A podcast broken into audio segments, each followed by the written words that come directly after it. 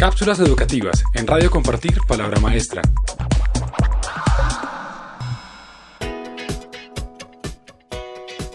Estamos en una era visual.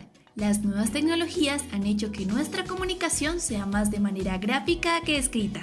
Así que, ¿por qué no utilizar recursos visuales en nuestros procesos educativos?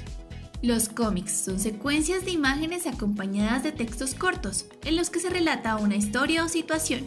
Son atractivos para el público joven y pueden ser el punto de partida para abordar textos y géneros literarios de mayor complejidad.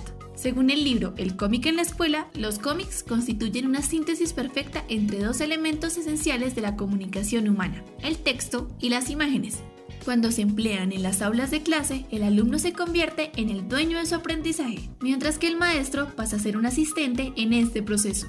En el aprendizaje de lengua extranjera, el cómic permite trabajar cinco destrezas principales. Comprensión lectora, comprensión auditiva, expresión oral, interacción y expresión escrita.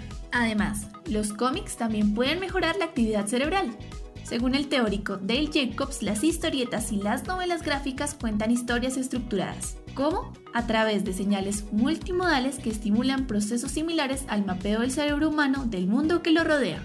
Neil Cohn, otro teórico de los cómics, señala que estos pueden servir como una ayuda para el aprendizaje muy poderosa y efectiva.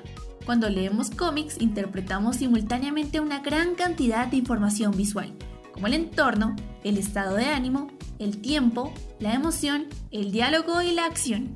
Por esta razón, el cómic puede ser un aliado para los niños con trastornos del espectro autista. Leer cómics podría mejorar su comprensión lectora e incluso su comunicación social e interpersonal. Maestro, estas son solo algunas de las ventajas del uso de cómics como herramienta pedagógica.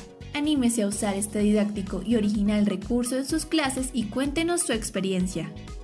Si quiere descubrir más sobre este tema, visite www.compartirpalabramaestra.org.